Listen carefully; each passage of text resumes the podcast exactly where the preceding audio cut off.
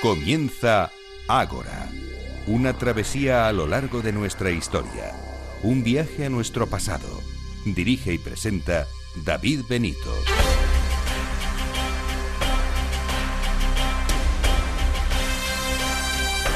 Muy buenas noches y bienvenidos a Ágora, la cita de Capital Radio con la historia. Aquí nos tienen un sábado más adentrándonos en este particular Ágora del mundo contemporáneo en el que semana tras semana aprendemos infinidad de historias y de historia junto a los sabios que son nuestros invitados. En esta asamblea de hoy, la número 89, trataremos los siguientes puntos. Este es nuestro sumario. En primer lugar, vamos a profundizar en la idea de imperio. Haremos un recorrido por la Europa medieval para conocer los diferentes cambios en la concepción de esta idea, los intereses de los emperadores, de príncipes y también del papado. Partiremos desde la caída del imperio de Occidente y recorreremos toda la Edad Media. Otro de nuestros asuntos será la visita al médico. Una semana más recibimos a nuestro médico de cabecera y junto a él viajamos al antiguo Egipto. Hoy tratamos a una figura destacada y polémica del Egipto faraónico, Akenatón y junto a Claudia Moctezuma descubriremos una curiosa historia, el soldado que nunca existió. La Segunda Guerra Mundial será el marco en el que se llevó a cabo la Operación Carne Picada, una maniobra muy eficaz para el bando aliado. No se lo pierdan. Y también daremos la bienvenida a un nuevo apartado de Ágora. Meteremos en la batidora denuncia social e historia y obtendremos un producto muy apetecible. Estén muy atentos. Y también nuestras secciones habituales, que son efemérides históricas, noticias de actualidad y crítica de libros. Una asamblea, esta la número 89, cargada de contenidos. ¿Nos acompañan?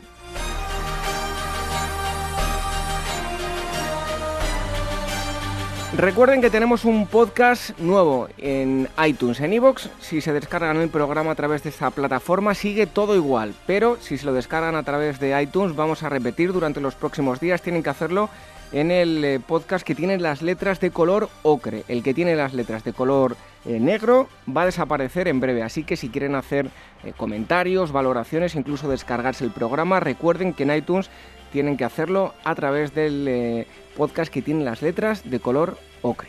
Y si nos quieren escribir, dos correos electrónicos, contacto arroba y agora capitalradio.es, nuestra web www.agorahistoria.com en las redes sociales, las de siempre donde vamos subiendo material y fotos relativos a los contenidos del programa facebook.com barra Historia Programa y el Twitter arroba Historia. Y antes también quiero recordar que hemos tenido estas semanas un problema con las descargas de iVoox a través de los dispositivos eh, Android. No se podía descargar, pero ya está completamente solucionado. Y dicho esto, vamos con esta asamblea número 89. El equipo de Ágora en la producción Irene Aguilar y Gemma García Ruiz Pérez, en los controles Katy Arcos y la selección musical Daniel Núñez. Reciba los saludos de David Benito. ¡Comenzamos!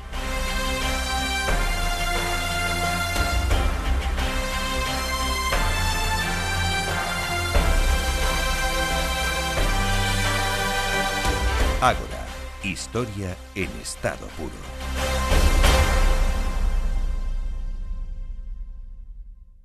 Este mes en Despertaferro, Historia Contemporánea, la Guerra Civil en Vizcaya, 1937.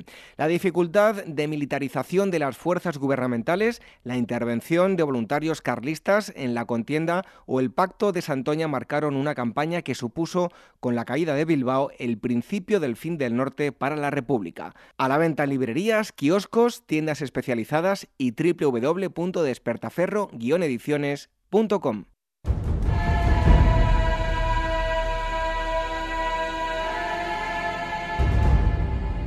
Revive la historia con Ágora, en Capital Radio con David Benito.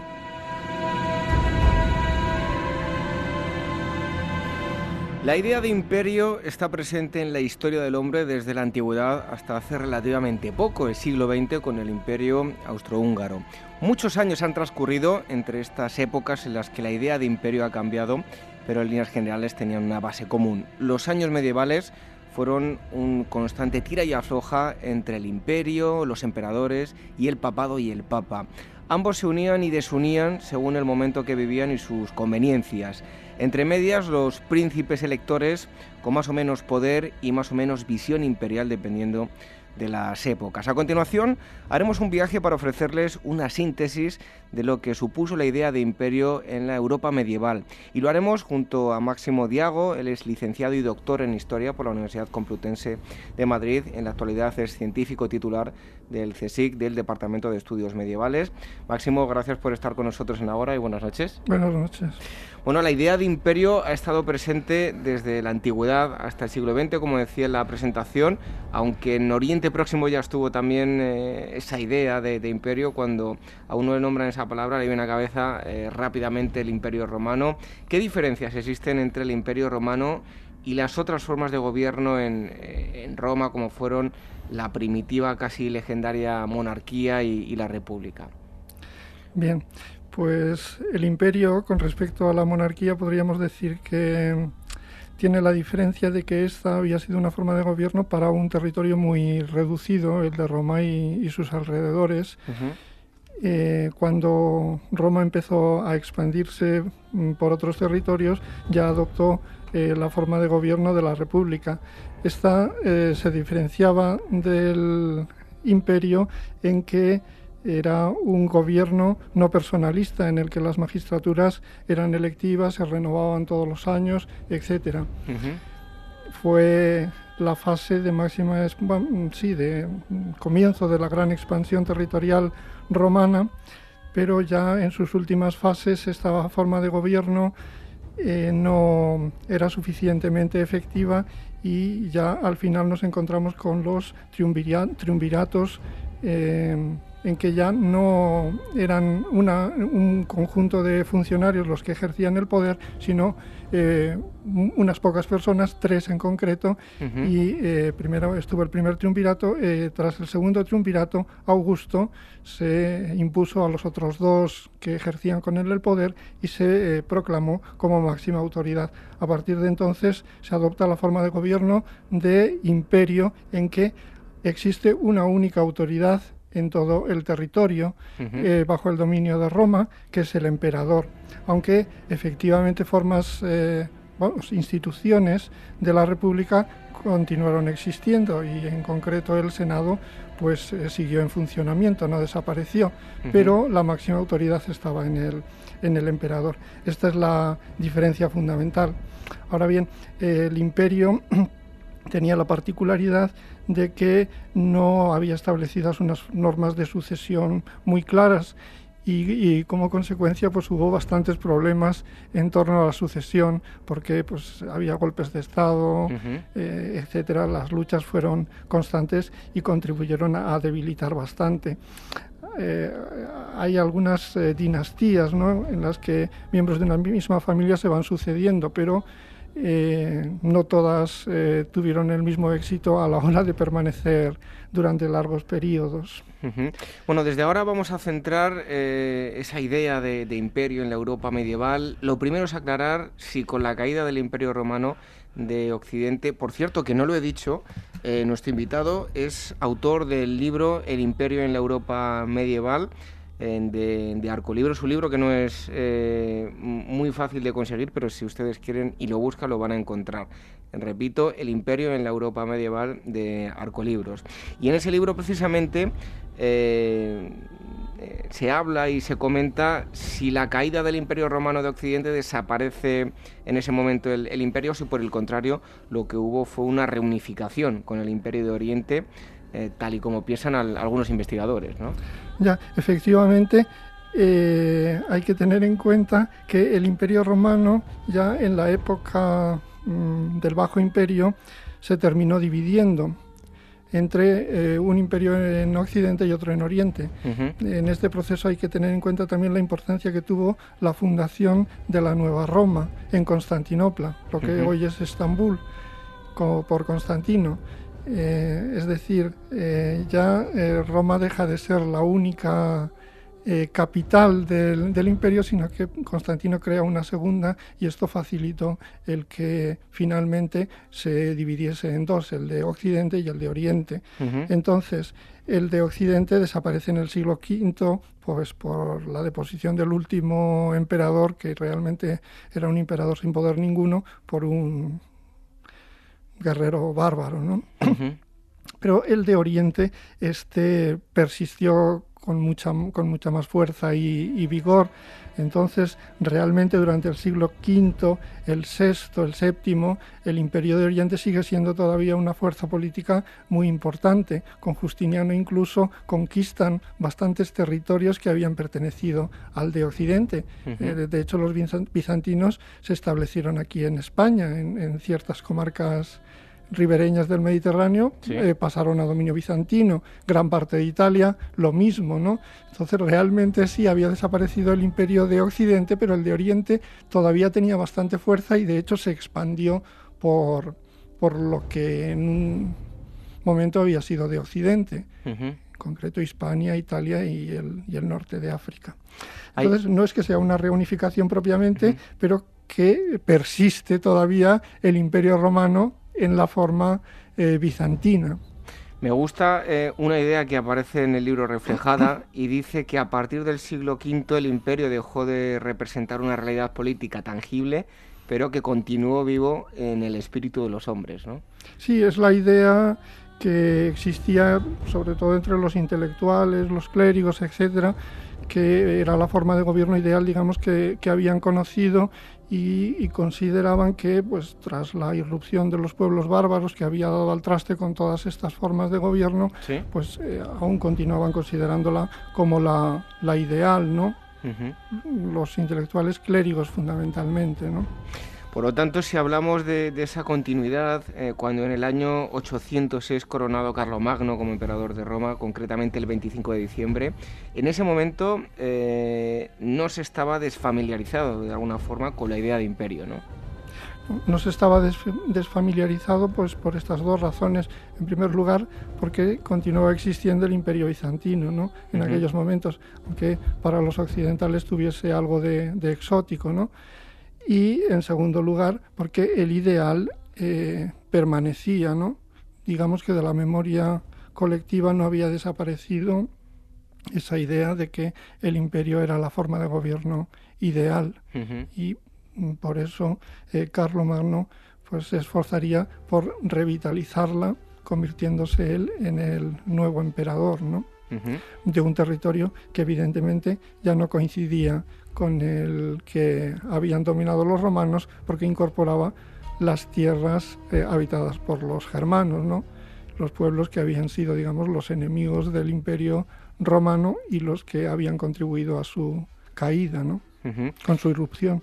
¿Qué conllevó implícita esa coronación de, de Carlomagno para la Europa medieval? Los dos principales protagonistas iban a ser el, propio eh, Carlomagno, también el Papa León III. Eh, hay diferentes teorías explicativas como aparece reflejado en, su libro. Sí, bueno, lo principal de este asunto es que con la coronación de Carlomagno se aspira a una unificación política del occidente europeo, de que exista una única autoridad que agrupa a todos los pueblos francos. Y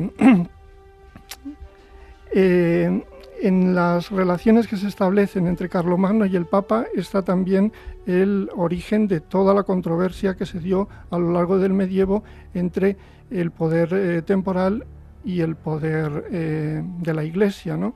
Quien eh, tenía la primacía, es decir, si era el emperador el que, digo, si era el Papa el que hacía al emperador coronándolo o al revés, eh, digamos, la autoridad pertenecía al emperador y el Papa será pues, un mero auxiliar, ¿no? Entonces aquí la, va a ser, una, lucha constante durante toda la Edad Media. La cuestión está en la interpretación de cuál es el papel del Papa. Si el Papa tiene autoridad para hacer a los emperadores o simplemente se tiene que limitar a reconocer una autoridad que, que tiene sus propios fundamentos.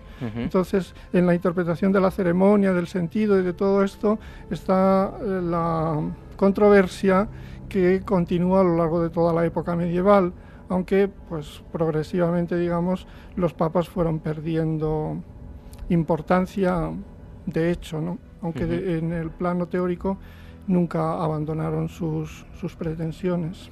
Bueno, luego si miramos y tenemos en cuenta la ceremonia de coronación de, de Carlomagno, ahí vemos que hay una mezcla, hay ritos bizantinos también, pero hay eh, elementos que son plenamente originales y nuevos, ¿no? Sí, los principales son los que tienen que ver con la tradición franca, es decir, Carlomagno era ante todo el jefe de los, de los pueblos de, los francos, que eran los germanos que se habían instalado en la antigua Galia, ¿no? en, en Francia. Entonces, con él digamos que se produce una cierta síntesis entre las dos fuerzas, la romana, que eh, estaría en este caso representada por los ritos bizantinos, y la eh, germánica, a la que él pertenece por, por su origen. Es esta síntesis que está en el origen de lo que es la Europa occidental, ¿no? Porque a Carlomagno se le considera por muchos como el padre de Europa, por eso, porque fue la primera autoridad que eh, pretendió ser eh, eh, la suma autoridad sobre todo el territorio civilizado europeo occidental. Y él quiso dar bueno, un, giro, darle una orientación nueva al, imperio.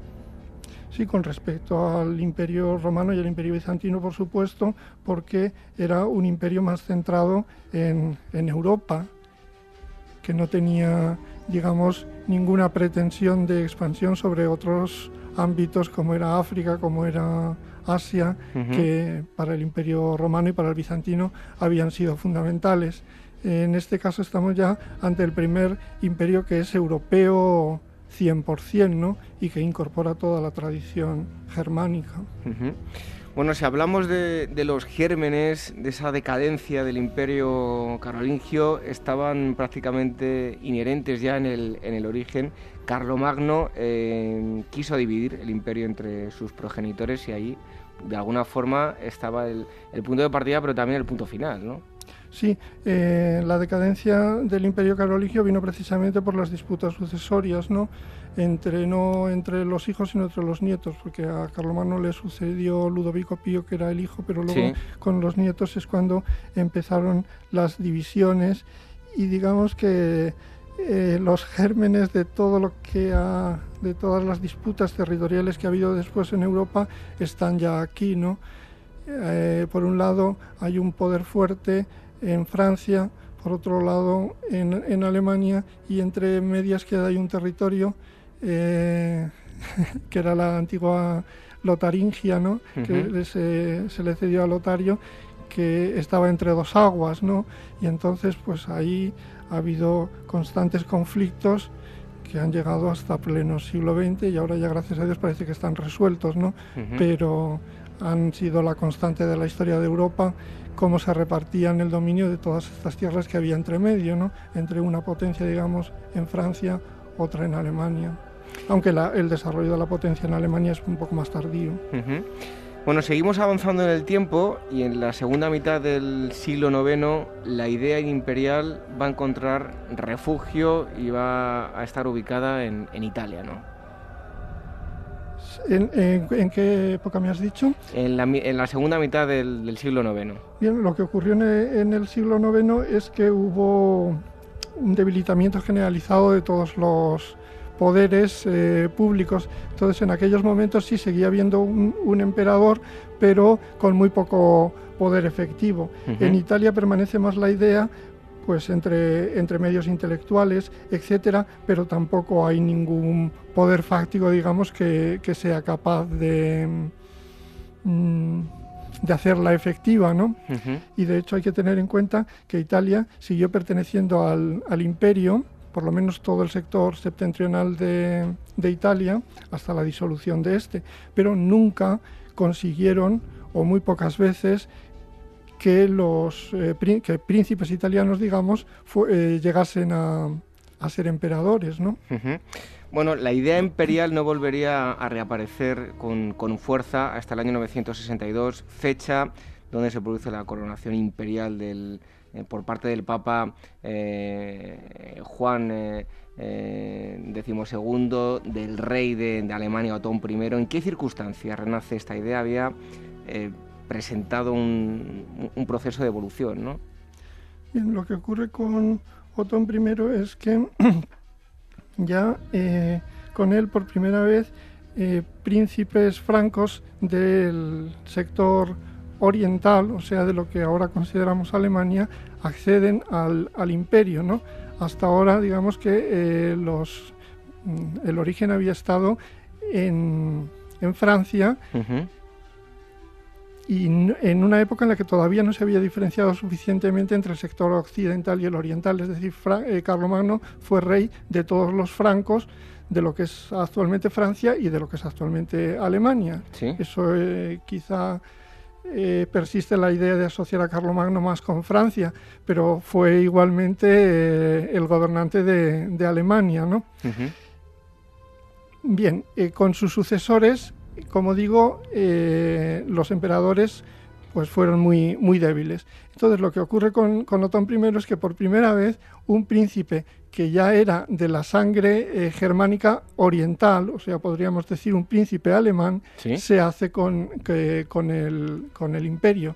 Entonces, digamos que es una traslación del, punto fuerte del imperio hacia Alemania, donde permanecería pues, hasta, hasta su disolución eh, en el siglo XIX, que es por eso por lo que se le llamó romano germánico, aunque germánico realmente hace referencia a los germanos en general, pero ya en la época moderna germánico hace sobre todo referencia a, Alemania. Los otones son los primeros que podemos considerar emperadores alemanes, en el sentido de francos de Oriente, ¿no?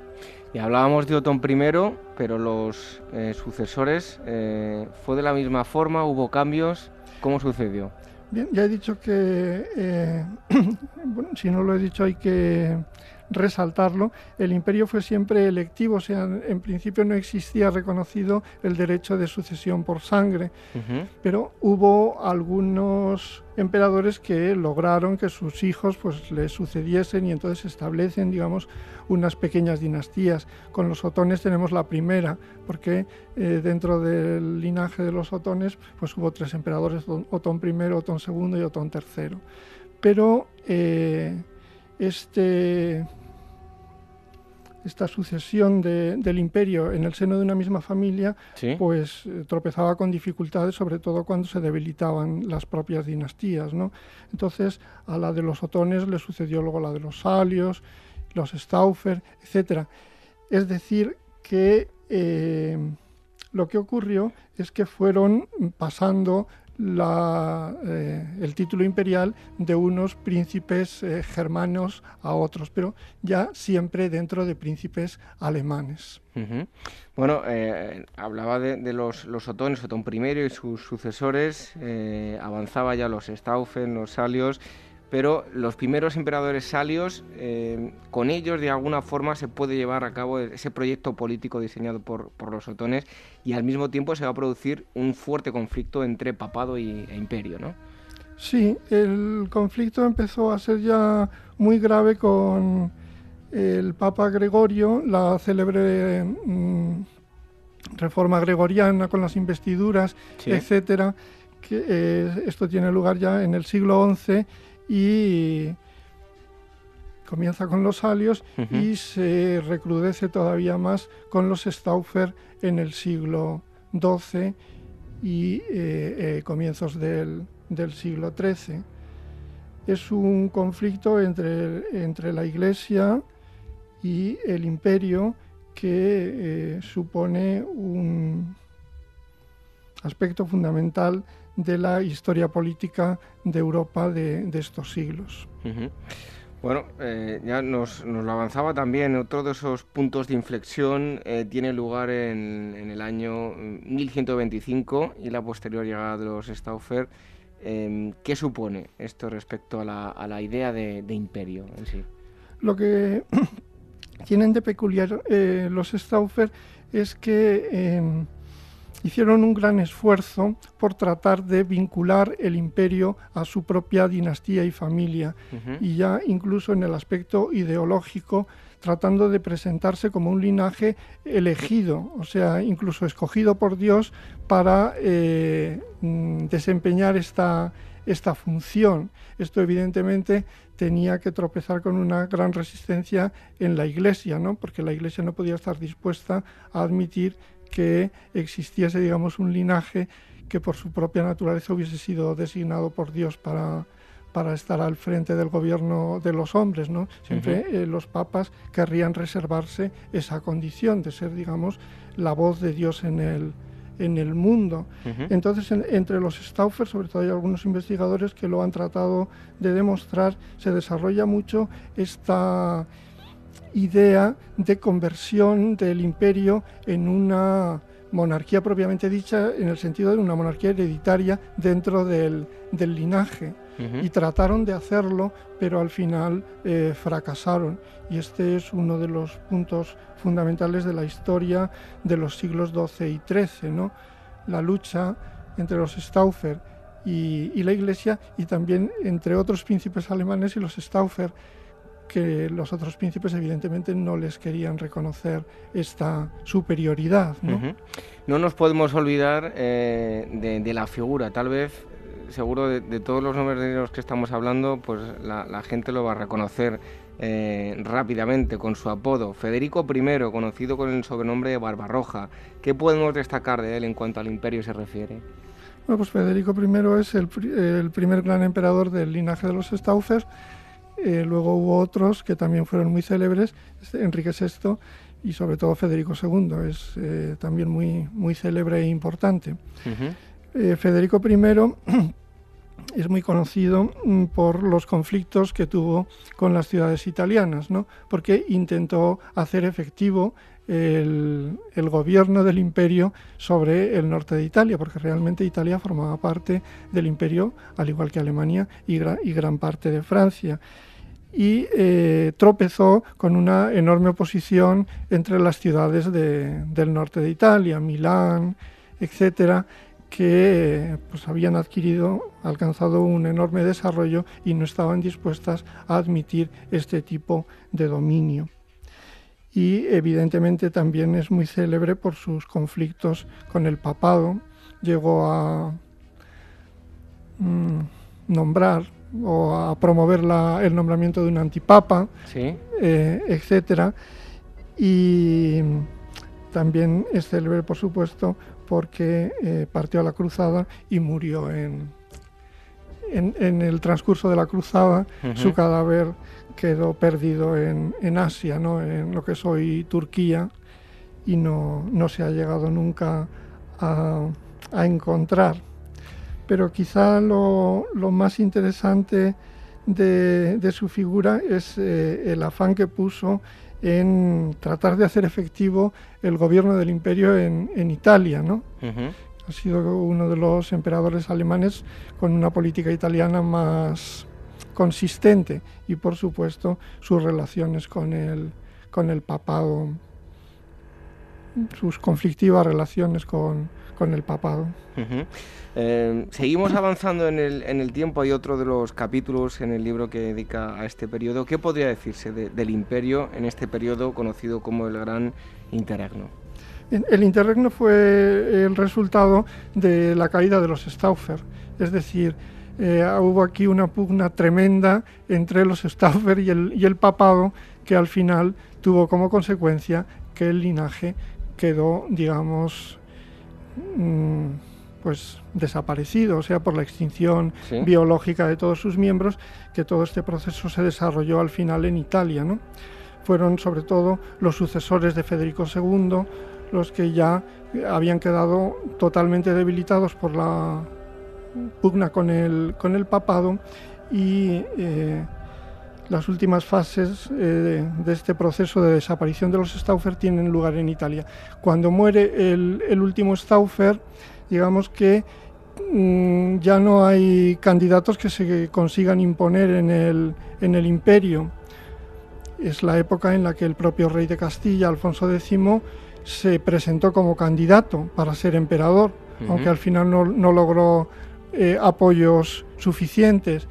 Hubo también un hermano del rey de Inglaterra que fue apoyado por el Papa para ser emperador, es decir, eh, hay una época en la que hay bastantes candidatos, pero ninguno tiene fuerza suficiente entre los príncipes alemanes, etcétera. Y entonces por eso se, habla del periodo del Gran Interregno, porque no hay un emperador reconocido por, por todos. Sí. y esto se prolongó durante pues, unas cuantas décadas hasta que finalmente un príncipe alemán que era más bien poco poderoso, o sea, no, no, no, tenía mucho poder territorial en Alemania, Rodolfo de Habsburgo consiguió que su candidatura fuese reconocida y que el propio Papa le, le reconociese como emperador. Este Rodolfo de Habsburgo, pues era un príncipe, ya digo, de muy modesta posición, que no tenía mucha fuerza en aquel momento. Y es una de las razones por las que consiguió que le apoyasen, porque lo que querían los príncipes alemanes era que no hubiese nadie poderoso al frente de ellos como habían sido los Stauffer, ¿no? que de hecho pues, habían tratado de, de convertirse en sus soberanos eh, indiscutidos. Precisamente esta época ¿no? va a estar caracterizada eh, por, por, esto, ¿no? Eh, van a los príncipes electores querían eso, no tener a alguien de poder y van a estar más interesados en tener emperadores con los que de alguna forma conseguir favores para sus respectivos principados, más que interesarles el, el buen funcionamiento del imperio, ¿no?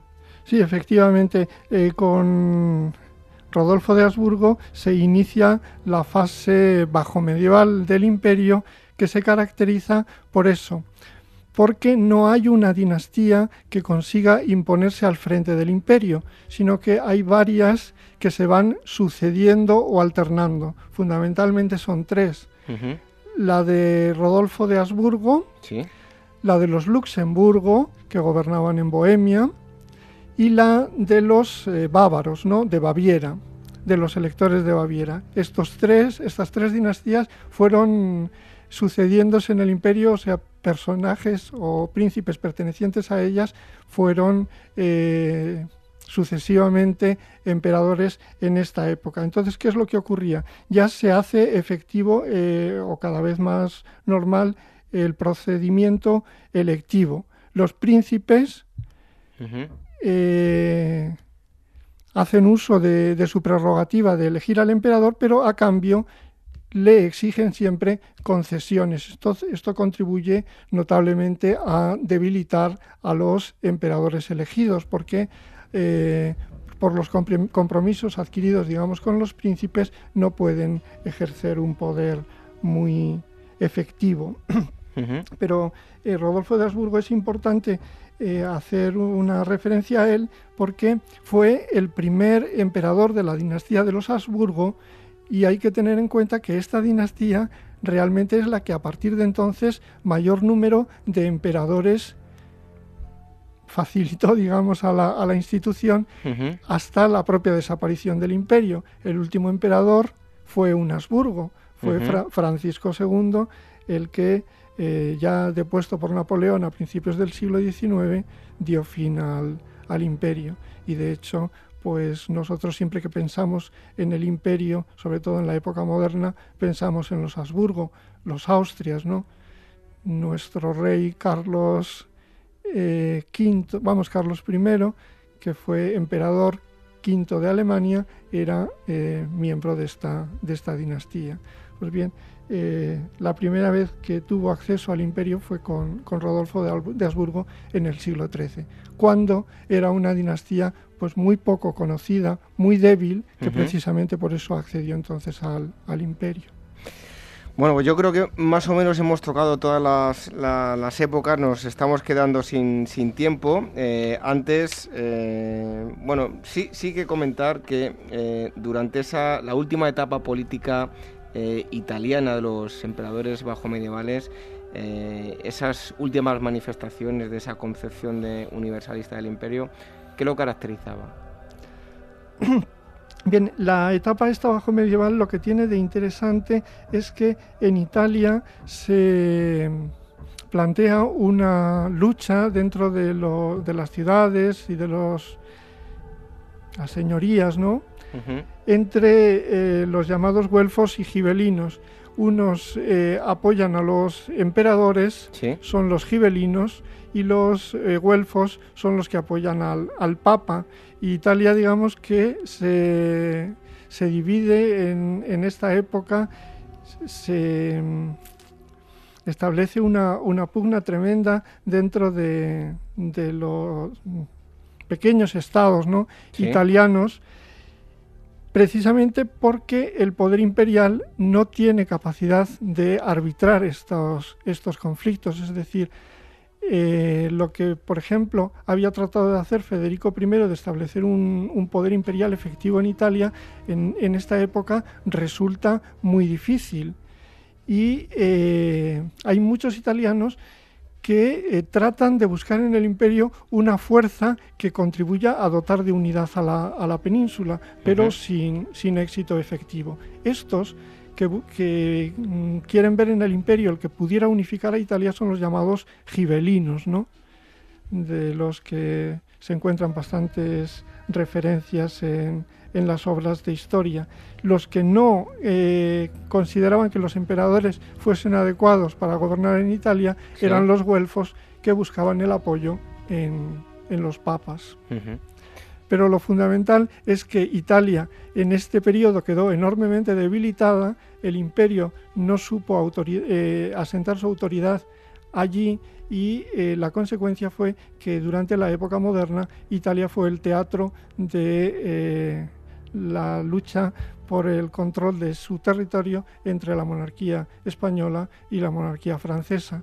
Digamos que el imperio quedó un poco acorralado ahí y los que verdaderamente ejercieron o trataron de ejercer el poder allí fueron España por un lado eh, y Francia por otro. Bueno, pues eh, hemos estado hablando de el imperio en la Europa medieval, así se llama el libro de la persona que hoy nos ha visitado, de Máximo eh, Diago, el libro, repito, El imperio en la Europa medieval de la editorial eh, Arco Libros. Eh, Máximo, muchísimas gracias por haber estado con nosotros en Ágora. De nada. Un fuerte abrazo. Adiós. Dejamos el imperio a un lado y seguimos, como siempre, hablándoles de historia aquí, en Ágora, en Capital Radio.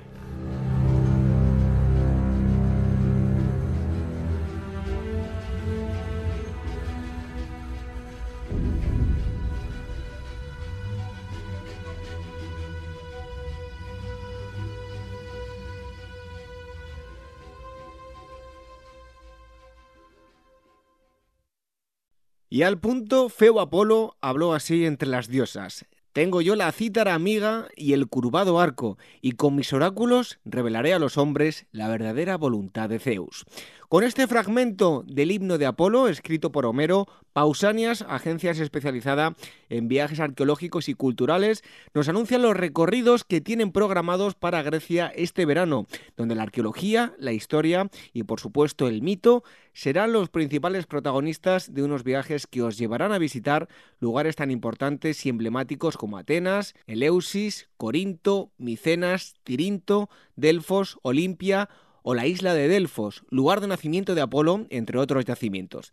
Para más información sobre este viaje, otros destinos o sobre las conferencias y actividades que organizan, podéis entrar en la web pausanias.com o enviar un email a info@pausanias.com. También llamando al teléfono de su oficina 91 355 5522. Repito, 91 355 5522. Pausanias, viajes arqueológicos y culturales.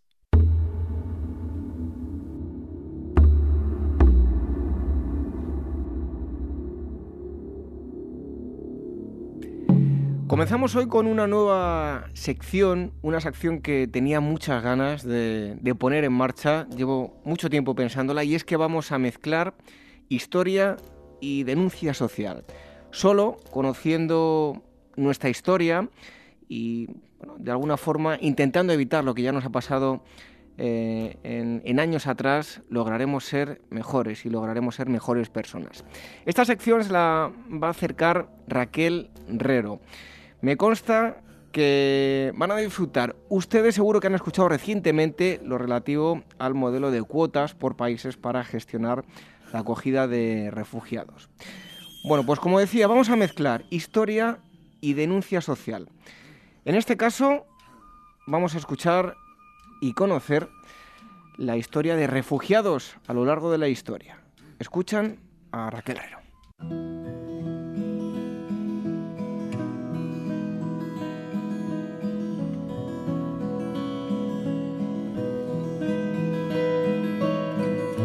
El mundo se enfrenta al mayor movimiento migratorio desde la Segunda Guerra Mundial. Siria es el epicentro de esta oleada de refugiados, donde la guerra ya dura cuatro años y ha provocado 11 millones de exiliados, la mitad de su población huyen hacia Egipto, Turquía, Líbano y Jordania, que han acogido a más de dos millones de personas. Según Naciones Unidas, el 50% de ellos son niños atrapados en conflictos que la comunidad internacional no ha evitado. El organismo eleva hasta 14 millones de personas la cifra de refugiados en la actualidad. Mientras Europa se desborda ante el flujo migratorio y en lo que va de año ya han muerto casi 2.000 personas en el Mediterráneo. La mayoría provienen de África y Oriente Medio, donde se recrudecen las guerras y resisten los grupos radicales armados. Sudán del Sur es otro de los focos de esta oleada migratoria. Sumado al conflicto de Siria, ha provocado 51 millones de refugiados y desplazados.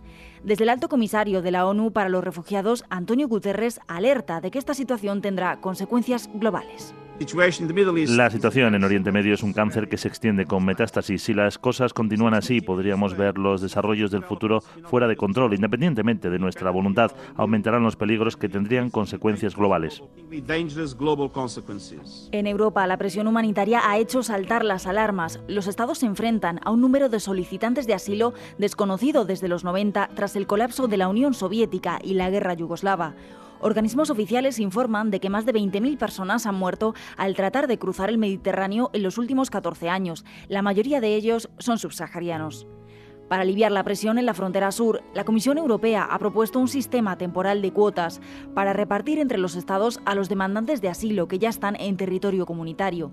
Bruselas también propone acoger a 20.000 refugiados de países extranjeros en dos años. Ambas medidas deben concretarse, pero tendrán en cuenta la situación económica de los Estados, la población y los esfuerzos individuales previos. Algunos países, como España, Francia y Reino Unido, rechazan la medida o parte de ella. ACNUR considera que la propuesta es asumible, pero matizan que solo es el principio. La clave es qué se puede hacer realmente por estas personas. Los expertos señalan hacia Libia y el fin del régimen de Gaddafi en 2011 como origen de la situación. El portavoz de Amnistía Internacional en España, Carlos de las Heras, pone el foco en la guerra civil que vive Siria desde 2013. Destaca que el origen de la actual crisis está en los conflictos armados para Amnistía Internacional se trata de esta crisis humanitaria y de refugiados que estamos viviendo, se trata de una de las más graves de la historia. Eh, nos tenemos que dar cuenta de que, por ejemplo, en Siria, eh, alrededor de 11 millones de personas, es decir, casi la mitad de la población del país, se ha visto obligada eh, a abandonar sus, sus casas, sus hogares, sus vidas. De esos 11 millones, prácticamente 4 están en países fronterizos con Siria, como por ejemplo Líbano, o como por ejemplo Egipto, Jordania o también en Irak.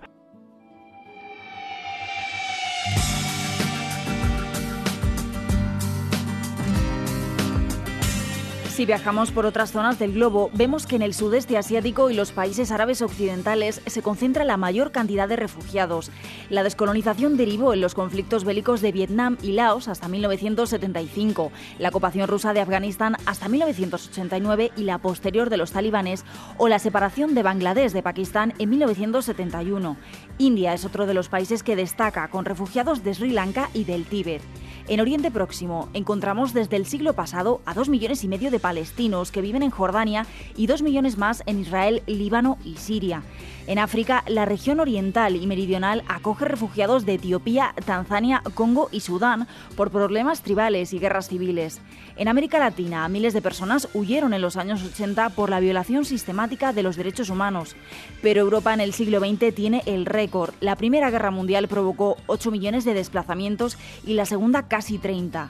El portavoz de Amnistía Internacional recuerda y alerta sobre el futuro si la comunidad internacional sigue dando la espalda a conflictos como el de Siria o a, situaciones de pobreza como las que se viven en determinados países de África subsahariana, eh, la, crisis humanitaria va a seguir y va a seguir aumentando. No basta solo con operaciones de búsqueda, con operaciones de salvamento en el Mediterráneo. Hay que eh, establecer una serie de rutas que sean seguras y que sean legales para la gente que trata de llegar a la Unión Europea. Mientras la comunidad internacional decide cómo afrontar esta nueva oleada de migraciones, las cifras aumentan. Más de 14 millones de refugiados, 10 millones de apátridas y 34 millones de desplazados.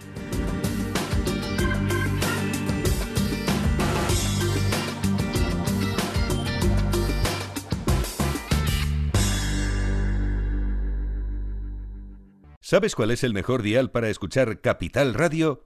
Tu móvil. Ya tienes disponibles las versiones de iOS y Android de Capital Radio. Y si quieres escucharlas en tu coche, lo tienes muy fácil. Empareja el Bluetooth de tu coche con tu móvil o tableta, entra en la app de Capital Radio y ya lo tienes.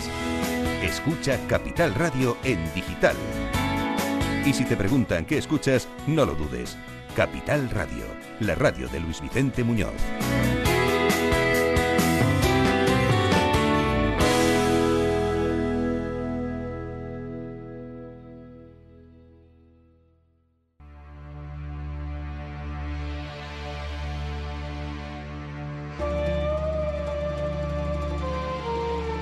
Nuestras redes sociales, facebook.com barra Ágora Historia Programa y nuestro Twitter, arroba Ágora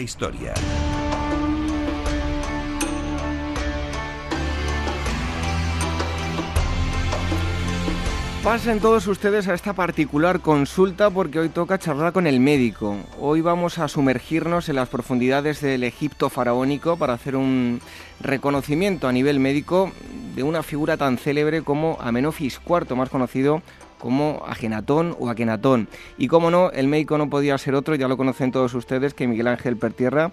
Miguel Ángel, buenas noches. Hola, buenas noches, David. Encantado de estar aquí en esta sección y en Ágora. La verdad es que un personaje vamos a tratar hoy que realmente tiene muchísima tela que cortar y, mucho eh, misterio y, bueno y, muchas cosas que, le pasaron a, este hombre. Además, te quiero felicitar porque ha tenido mucho éxito la, sección que, estamos haciendo. estuvimos hablando de, de Iván el Terrible, esa, bueno, ese informe médico que hicimos de él y ha tenido bastante aceptación. Nos han escrito bastantes personas que, les encanta. Así que hoy vamos con, con Akenatón. En primer lugar, ¿quién era Akenatón? Bueno, la verdad es que fue un rey de la dinastía 18, reinó durante 17 años, hijo de Amejotep III y la reina Tigi.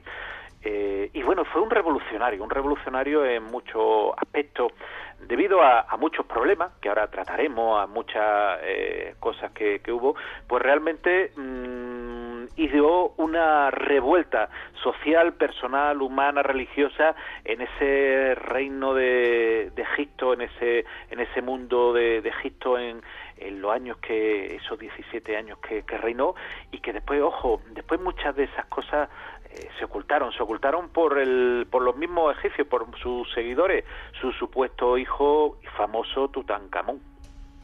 Eh, ¿Qué importancia histórica tuvo?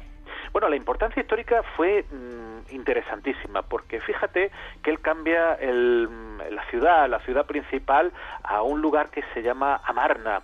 Eh, coge eh, todo eso estos dioses que, que, tenían, eh, que, iban sobre el, dios Amón, y lo pasa a Atón, ese dios solar, y ojo, y sobre todo la, la escultura, la, la figura que, hacen realista a ese, a ese rey, ya no lo, lo embellece y lo magnifican como ocurrieron en otra, en otra dinastía, sino que ahí se ve realmente pues, pues cómo era con sus defectos físicos, con su forma física fue además un, rey denostado, denostado por, por sus padres, eh, por, por ese Amehotep eh, III, y realmente empezó a reinar pues, por unas carambolas.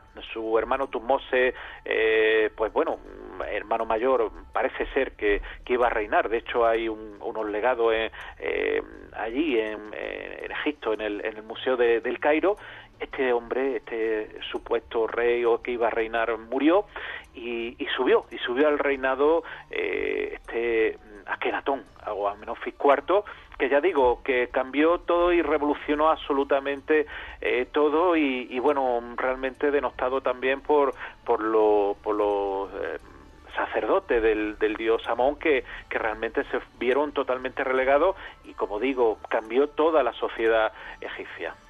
Bueno, les queremos hacer una recomendación. Si quieren ampliar también información sobre Akenatón, tienen en agorahistoria.com el programa número 30 de la primera temporada que dedicamos a esta figura y estuvimos hablando con los investigadores españoles del proyecto Visira Menhotep Hui. Así que ahí queda la recomendación, el programa número 30 de la primera temporada. Y seguimos ahora con, Miguel Ángel. Eh, háblanos sobre sus enfermedades. Bueno, realmente mm, este hombre, y, debido a su, a su enfermedad, fíjate, hizo, eh, o se le alega esta revolución. Hay una figura eh, que se encuentra en el Museo del Cairo, y, que bueno, que yo creo que, que todo lo podemos encontrar. También Teba hay otra figura similar, donde se ve un faraón pues con unas caderas muy anchas, parecido a una, a una mujer, una, una eh, un mentón muy prominente, unas facciones eh, de ojo eh, alargada, chinada, rasgada, y, bueno, y, se, y, hay ahí el, ese, ese lucurar, ¿qué es lo que le pudo pasar a este faraón? Bueno, mm, las teorías parecen más acertadas, es que pudo tener una enfermedad que se llama lipodistrofia. La lipodistrofia es una enfermedad que acumula la grasa en la, en la zona inferior, da una serie de, de alteraciones, produce una talla alta, una fase determinada, y por esta lipodistrofia, pues quizás fuese denostado, ya digo, por, por esos padres que la mandaron a, vivir con, con su abuela, eh, también se habla pues de otro de otro tipo de, enfermedades que pudiera tener como el síndrome de Marfan. Ojo hay personajes en la historia como el eh, Abraham Lincoln que sufrió también o tuvo este este proceso que es un alargamiento de, los brazos. Vemos que si eh, midiésemos los brazos de, la figura de Akenatón pues llegarían casi cerca de las rodillas esos, esos dedos largos ya digo esa mente prominente. Pero hay otra otra serie de, de autores que hablan sobre un llamado síndrome de, de Klinefelter. El síndrome de Klinefelter es una alteración de los cromosomas, los cromosomas eh, normales en la mujer XX, en el hombre XY, pues este hombre podía tener, este faraón podía tener el cromosoma XXI y daría una serie de, morfologías similares. Pero claro, en todos estos síndromes, algunos de, ellos, incluso se habla de un síndrome llamado de Froelich, que también va con esa lipodistrofia y alteraciones, no sería tan, tan alto, pero eh, muchos de ellos, eh, y esa sería también uno de los elementos que, que se puede lucubrar andan con, con problemas en, en, la reproducción. En la, muchos de ellos pues tienen que son estériles. Entonces, claro, habría que hablar que si en un momento determinado los descendientes de este Amenofis IV serían sus descendientes o no, porque evidentemente eh, ahí podía en, en, esa en esos faraones, en esa en esa familia se unían padres con hijas, eh, hijas con, con, con hermanos, mm, hermanos con hermanas, mm, realmente era un, una, una endogamia profunda. Realmente al no encontrarse la tumba de este de este faraón, no tenerlo claro, pues en un momento determinado también entraría ese, ese problema. Y ya digo, debido a este tipo de enfermedad, a este tipo de proceso, fue totalmente relegado de, de pequeño, algo parecido a lo que hablábamos con, con Iván IV el Terrible, y eso hizo que él, cuando reinó, fue un rey, ojo, importante, un rey eh, que hizo un cambio profundo, un rey con mucha fuerza, se casó con esa maravilla de, de, persona, con esa maravilla de, escultura realmente que, tenemos ahí en el Museo de, Berlín, que fue eh, Nefertiti, eh, recordemos que, que, la bella entre, la, entre las bellas, y realmente, mm, como digo, mm, oculta muchísima, muchísima eh, misterio de, de, qué es lo que le pudo pasar, porque eh, ya digo que, que quizá ese, esa estructura física, esa estructura mental que también pudiera tener debido a estos síndromes, marcaron, marcaron durante nada más y nada menos que 17 años la historia de Egipto y se vio marcada yo creo que a lo largo de toda la historia. Y Miguel Ángel, ¿cómo influyeron eh, todas esas enfermedades, eh, los padecimientos en su vida y su reinado? Como digo y como, como tú bien me preguntas y una pregunta interesantísima, eh, realmente estas enfermedades hicieron pues que en un principio en la, en la juventud de, de Amenofis IV, pues mm, al ser totalmente denostado por sus padres, él fue cogiendo un carácter, un carácter fuerte, un carácter duro, un carácter eh, demasiado quizá eh, potenciador de, su personalidad. Y cuando, bueno, fallece su hermano Tutmose, no se sabe, ya se sabe la, el heredero del, del, trono, él sube a, a, ese a ese a ese trono real y, en un momento determinado él quiere cambiar absolutamente con todo, no quiere saber nada de su familia, no quiere saber nada de, de su de su entorno y ya digo y traslada nada más y nada menos que desde Tebas mm, un lugar pues al lado del río Nilo, al medio del desierto, Amarna, hace una ciudad que después de su reinado fue totalmente arrasada, pero en un lugar muy especial donde las montañas eh, parece ser que, que alumbran de una forma determinada el sol el sol, ese sol tan tan importante en muchas culturas y que en un momento determinado eh, Atón, Atón, por eso él se cambia el nombre de, de Amenofis IV a Akenatón, ese Atón pues mm, rige toda la, la, cultura y bueno y desgraciadamente eh, su, eh, su eh, predecesores y sus antecesores denostados de una forma y de otra tanto Amenhotep III como después Tutankamón el faraón niño que realmente lo conocemos pues por su magnífico tesoro pero que también se dejó manipular y que bueno quizás sea también miembro para otro programa se dejó manipular por pues por su entorno y en un momento determinado arrasó arrasó esa Amarna y volvió otra vez a la, a la ciudad de Tebas. Eh, Miguel Ángel, ¿la relación familiar eh, se vio de alguna forma influenciada por sus enfermedades? Totalmente, totalmente. Pensemos que, que sus padres, su hermano, mm, y, pensemos eh, y nos vamos al Egipto faraónico, una persona deforme, como le, ha ocurrido en, un momento determinado, pues a otros mm, Césares, por ejemplo, como es Calígula, que ojo, que Calígula, por ejemplo, significa cojo. Fijaros ese, ese, ese César tan conocido, importante, que cambió muchísimas muchísimas cosas que también eh, podemos tocar en, otra ocasión. Como digo, esas deformidades hicieron pues que eh, se convirtiese en una persona culta, en que se encerrase en sí mismo, en que su carácter cambiase y que al irse, ya digo, con, con su abuela, o al desterrarse, yo diría, o le desterraron con su abuela, ellos los tenían allí, bueno, pues mm, porque no supieran absolutamente nada de él, al fallecer, eh, ya digo, ese, ese hermano que tenía, cuando cuando él vuelve, vuelve una persona totalmente renovada con unos ideales eh, fundamentales, importantes y además yo creo que interesantísimos y, de lo que no ha llegado. Y ojo, interesantísimo lo que se lucura que podía haber allí y que realmente, ya digo, esas relaciones interpersonales hizo que él, pues en su, en su vida, pues también mm, no solamente cambiase esa estructura social, incluso los diseños de las esculturas faraónicas, que ya no eran eh, grandes faraones magnificentes, sino la realidad que, hay ahí. No, no son las gordas de, Botero, como, como he escuchado en alguna ocasión, sino es una escultura real, pues nada más que hay que ver la, escultura de, Nefertiti y la escultura de, de Amenofis IV. Eh, Miguel Ángel, mm, ¿tuvo una muerte natural o, o no, Akenatón?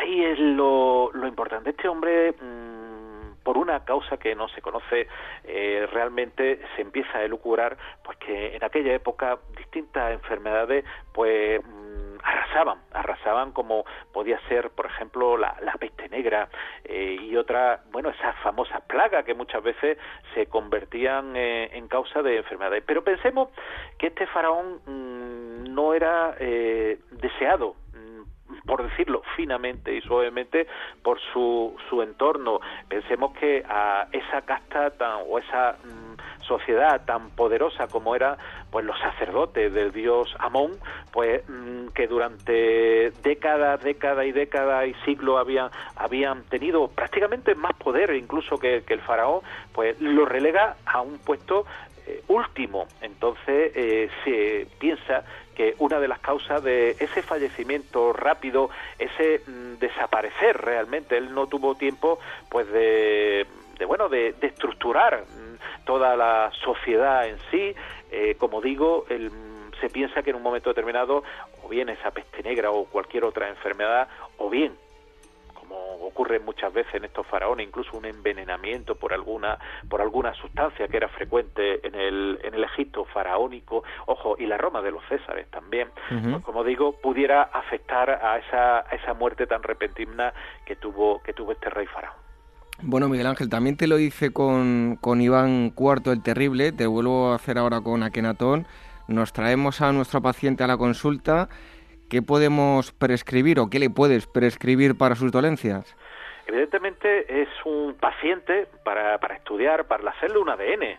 Realmente hoy si lo tuviésemos en la, consulta, le haríamos un estudio hormonal completo, veríamos incluso hacerle escáner resonancia de cerebral por, porque podría tener también un problema de, hipófisis o de suprarrenales y posiblemente pues podría tener pues cualquiera de estas enfermedades, esta lipodistrofia, estas alteraciones físicas, incluso alteraciones genitales. ¿eh? Pensemos que, que mm, van asociadas muchas veces a, a micropene y alteraciones de reproducción, por lo cual mm, un tratamiento evidentemente hormonal cuando era en una, en una edad inferior, incluso un tratamiento eh, psicológico por, esa, por esas alteraciones. Pensemos que esto mm, y nos trasladamos al siglo XXI eh, en un chaval o una chavala que pudiera tener eh, esta, esta lipodistrofia, este acúmulo de grasa a nivel, mm, eh, sobre todo de, la, de las caderas, esta transformación de la mandíbula, del ojo, pues se podía tratar hoy con, con un mm, tratamiento hormonal no voy a decir que simple, complejo, pero que se podía dar incluso un diagnóstico certero, eh, cercano, incluso podíamos mm, eh, mejorar su estructura física y, evidentemente la personal, social y, y humana. O sea, hubiésemos hecho que hubiese sido un poco más feliz. Hubiese sido más feliz, más humano en el, desde el punto de vista que no hubiera estado tan retraído y bueno en un principio incluso eh, esa esa fuerza eh, humana que, que tenía eh, Akenatón y que, que se le y que se le reconoce mm, como un como un rey como un faraón eh, con cierta entre comillas agresividad posiblemente se hubiera controlado bastante con, con estos tratamientos. Se hubiera hecho un, una personalidad mm, pues más acorde incluso en la época que, tenía, puesto que, que los documentos que han podido llegar, los pocos documentos, las pocas informaciones, es que aparte de ser un, un rey muy cariñoso con su familia, era un rey muy duro con el, con el exterior, o sea, él, él echaba de menos ese cariño que le había faltado con, con sus padres y hermanos. Bueno, pues si ustedes lo buscan por internet van a encontrar la figura de Akenatón, con esa, ya nos lo decía Miguel Ángel, ese rostro eh, alargado. Y aquí hemos tenido una nueva consulta con Miguel Ángel Pertierra. Muchísimas gracias por haber estado con nosotros y te esperamos muy pronto para seguir haciendo pues esos diagnósticos y tratando a personajes históricos. Pues sí, muchas gracias David. La verdad es que es apasionante el mundo de la historia que, que traes también en Ágora y el mundo de estos pacientes, reyes y personajes que, que, realmente han pasado por la historia y que seguirán pasando y que si en un momento determinado pues viésemos su diagnóstico, hubiéramos hecho un tratamiento, muchas de las cosas que ocurrieron en la historia hubieran cambiado. Bueno, pues metemos historia y medicina en la costelera, lo agitamos y es lo que nos eh, lo que escuchamos con, con Miguel Ángel Pertierra. Un fuerte abrazo. Un fuerte abrazo, David. Seguimos con más cosas aquí en Ágora.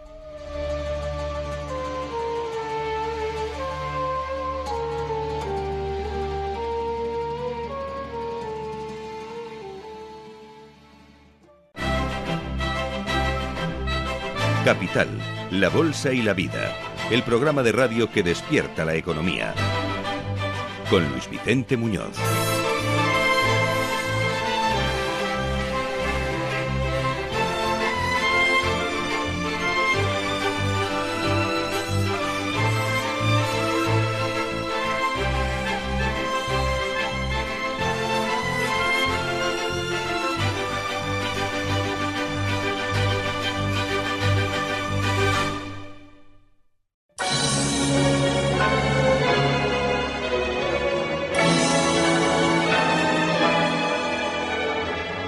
Ágora Historia, con David Benito en Capital Radio.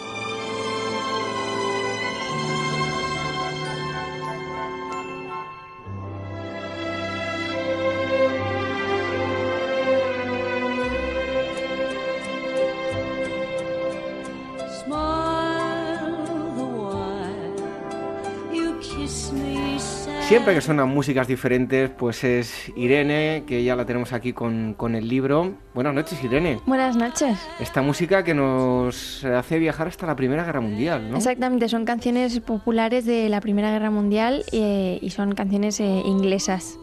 Y son, pues nada, hablan de los soldados y de cuando vuelvan a casa, de las trincheras. Nos echamos muchos de Venus y todas esas cosas. Exactamente. Bueno, pues ¿qué nos traes hoy? ¿Qué libro? Pues mira, hoy traigo un librito muy especial porque es poco conocido. Eh, es de alguien muy conocido, pero es una obra poco conocida de él. Entonces, el libro se llama Dos Recuerdos. El autor es John Maynard Keynes, el economista.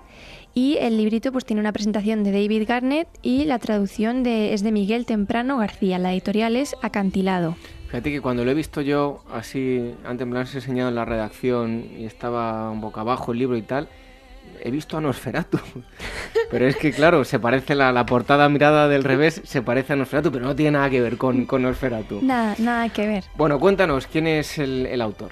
Bueno, pues nada, el autor es John Maynard Keynes, ¿eh? primer barón Keynes, eh, nacido el 5 de junio de 1883, muere el 21 de abril de 1946 y fue un economista británico considerado eh, como uno de los más influyentes del siglo XX, cuyas ideas tuvieron una fuerte repercusión en las teorías eh, y políticas económicas. Fue un personaje muy polifacético que además de ser un economista teórico que cambió los conceptos que se tenían de la macroeconomía hasta entonces, desempeñó pues muchísimos puestos de trabajo en el mundo económico, ¿no? Pues eh, por enumerarte, fue profesor en la Universidad de Cambridge desde 1908, editor del Economic Journal, secretario de la Royal Economic Society, alto funcionario de la Administración británica, negociador internacional en nombre de Inglaterra y trabajó también en el sector empresarial en la dirección de inversiones en la compañía de seguros. También fue asesor financiero y eh, fue director y principal accionista del Teatro de las Artes de Cambridge y mecenas del grupo Bloomsbury.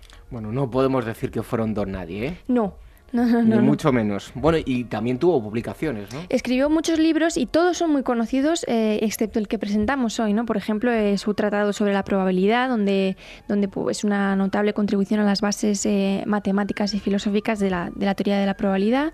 También el tratado sobre la reforma monetaria y, eh, por ejemplo, también la teoría general del empleo, el interés y el dinero, que está considerada como su obra central. Y este libro en concreto, Y este libro, eh, ¿por qué es interesante? Bueno, este libro son, es- está dividido en dos partes y como bien indica el título, son dos recuerdos eh, que tiene eh, Keynes de mm, pues, dos trabajos que tuvo que, que desempeñar. Entonces, siendo muy jovencito, le, le mandan eh, dentro de la, del, de- del grupo de, de funcionarios y de altos economistas del Estado británico, Sí. pues le mandan dentro de ese grupo a negociar el armisticio de, de Alemania, de la capitulación de la Primera Guerra Mundial. Ujú. Eh, a- ahora se cumplen 70 años de la, de la capitulación de la Segunda Guerra, y, pero este libro habla de cómo fueron esas negociaciones y él fue un poco eh, aconsejando. ¿no? Eh, entonces, ¿Por qué es interesante este libro? Pues porque ya desarrolla una tesis que tenía Keynes y que, y que luego aplicaron en la Segunda Guerra Mundial. Y es que cuando hay una guerra, cuando se tiene que negociar un armisticio, sí. es mucho mejor no machacar al, al país que ha perdido. ¿eh? porque eh, económicamente sale mucho más rentable que, que esa nación que ha perdido se recupere lo antes posible. Esto lo aprendieron en la Segunda Guerra Mundial Sí, con porque el la Plan primera, Marshall. madre mía. En la primera, ¿qué pasó?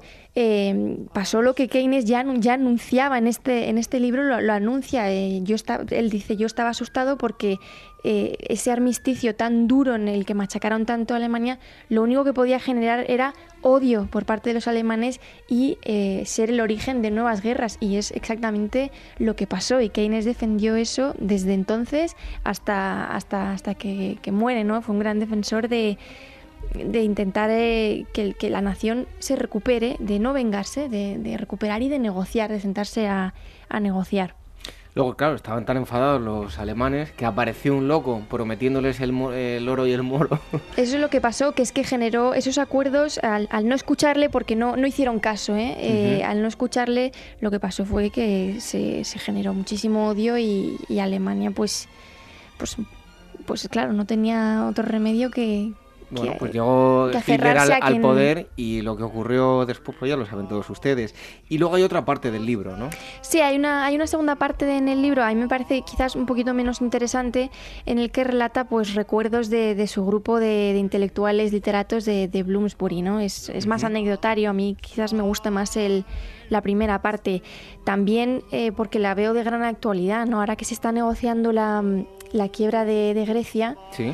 eh, me parece que no nos tenemos que olvidar de que, bueno, hay mucha gente que dice, no, pues que paguen todos los euros que deben, porque tienen, tienen la tesis de machacar a- al que lo está pasando mal.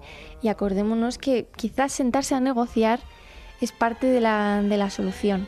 Y a mí me gusta este libro porque es eso, es, es un canto a sentémonos a negociar, a aproximar eh, posiciones, porque igual encontramos la solución que nosotros no estamos tan lejos, ¿eh? No, No. estamos tan lejos. Exactamente. Bueno, pues recuérdanos, el, el autor, eh, editorial, El autor es John Maynard Keynes El título es Dos recuerdos, la presentación de David Garnett, traducción de Miguel Temprano García y la editorial es Acantilado.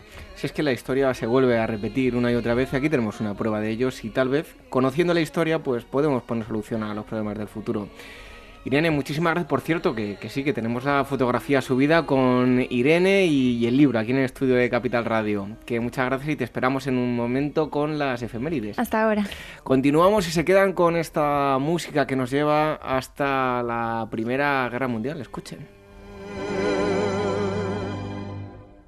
or else I shall be melancholy too.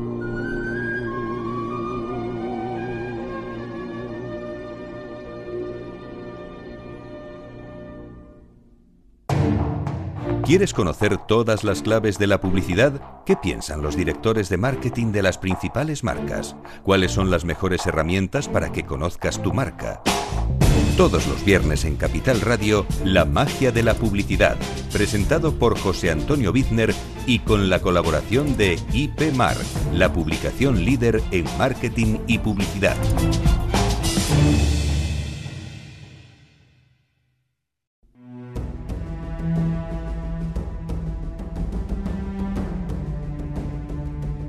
Revive la historia con Ágora, en Capital Radio con David Benito.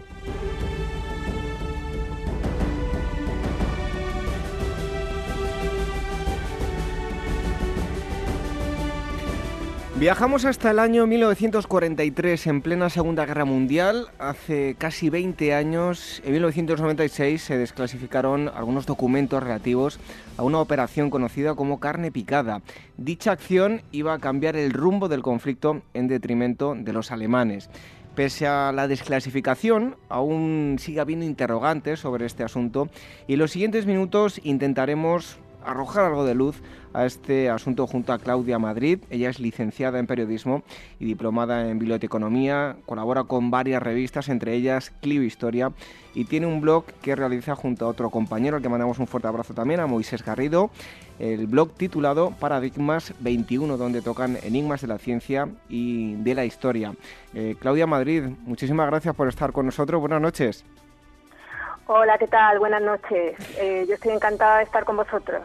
Bueno, pues ahora vamos a hablar de este asunto. Además, también quiero recordar que en la revista Clio también vais a encontrar eh, otros asuntos como la huida de Hitler, el Barón Rojo, Delfos, el centro del mundo griego, el gran capitán y la ingratitud de Fernando el Católico y muchos otros reportajes, todo ello, como digo, en la nueva revista Clio. Pero ahora nos vamos a centrar en eh, este reportaje que aparece eh, este mes en, la revista Clio, El soldado que nunca existió. Eh, Claudia, 2 de mayo de 1943, ese día tuvo lugar un, mm, bueno, extraño entierro en, en, Huelva, ¿no? Cierto, cierto. aquel día, mientras media Europa era asolada por la Segunda Guerra Mundial, en la aparentemente neutral España, se daba sepultura en el cementerio de Nuestra Señora de la Soledad de Huelva a William Martin, un capitán de la Marina Real Británica que eh, al parecer había sido encontrado en las costas onubenses tras un fatal accidente aéreo. Su muerte era una de tantas de aquella contienda bélica, pero como veremos a continuación, David se trataba de mucho más, pues tanto su fallecimiento como su posterior entierro estuvieron previamente planificados por el MI5, el Servicio Secreto Británico. Edward Montagu, de la División de Inteligencia Naval, y Charles Cholmondeley, teniente de la Fuerza Real Aérea, planeaban hacer llegar el cadáver con una identidad falsa y con un maletín hasta las costas de Huelva, cuyos documentos revelarían información falsa al bando alemán, con el fin de despistarle en su estrategia bélica y así aventajarles. A esta operación se le conoció con el nombre de Mincemeat, en español, Operación Carne Picada, quizá porque fue utilizado un cadáver para la consecución de la misma. Bueno, Claudia, ese 30 de abril, de, hablábamos del 2 de mayo ahora, pero el 30 de abril de 1943, eh, en la playa de, las Matas eh, Negras, en, Punta Umbría, aparece un cuerpo flotando. Eh, cuéntanos, ¿qué fue lo que sucedió? pues aquellas primeras horas de la madrugada, David, cuando el pescador José Antonio Rey faenaba por aguas onubenses, se llegó una sorpresa mayúscula al encontrarse con el cuerpo de un fallecido. Con ayuda de otros marineros, lograron llevar el cadáver hasta la orilla. Y llegaron a la conclusión de que se trataba de un soldado, pues junto a este había una lancha de la Real Fuerza Aérea Británica e iba vestido de uniforme militar. Además, el finado, y ojo a este dato, portaba una cartera con documentos en su interior. Este último detalle, el de la cartera, resultaría de vital importancia para el plan que, como he comentado antes, ideó el MI5. Inmediatamente eh, los marineros pusieron este hecho en conocimiento de las autoridades locales y poco después llegaba Mariano Pascual del Povil, el juez instructor para hacerse cargo del levantamiento del cuerpo. Eh, ¿De qué forma actuaron las, fuerzas de seguridad eh, española? ¿Avisaron a, a ingleses, avisaron a alemanes? ¿Qué es lo que hicieron? Pues siguiendo el protocolo preestablecido para este tipo de casos, tras el levantamiento del cuerpo por parte del juez Mariano Pascual del Povil, este remitió a Francis Hasselden, el vicecónsul británico en España, el maletín encontrado junto al cadáver. Eh, no obstante, con el pretexto de seguir los causos oficiales, Hasselden devolvió la cartera a Povil para que éste estuviera en primera instancia en manos españolas. Eh, de alguna forma, ¿qué querían conseguir eh, con, esto los, eh, los ingleses, Claudia? Pues que la cartera documentos llegase de forma disimulada a manos alemanas, remitiéndolo a las autoridades locales, para que así la información falseada de la que antes hemos hablado llegase a su destino.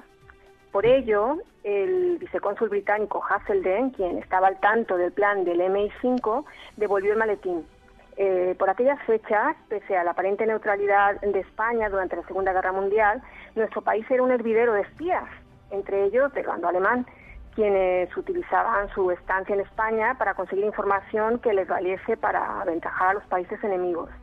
Precisamente, David, en Huelva residía Adolf Klaus, jefe de la ABER, el servicio de espionaje alemán de la zona, quien gracias a los contactos de su padre, que en aquellos instantes era cónsul de Alemania en Huelva, pudo acceder en primera instancia desde las dependencias españolas a la cartera, que como ya hemos comentado antes, portaba documentos con pistas falsas dirigidas a los militares alemanes. Bueno, precisamente esos, esas pistas que, de las que nos hablas era información relativa a, Grecia y, Cerdeña cuando en realidad lo que estaba planeado estaba relacionado con, con Sicilia, ¿no? Ese era el engaño. Sí, cierto, cierto. Y precisamente estos datos serían primordiales para que la operación carne picada funcionase. Una de las tres cartas, que era la base principal del plan británico, hace alusión a estos lugares.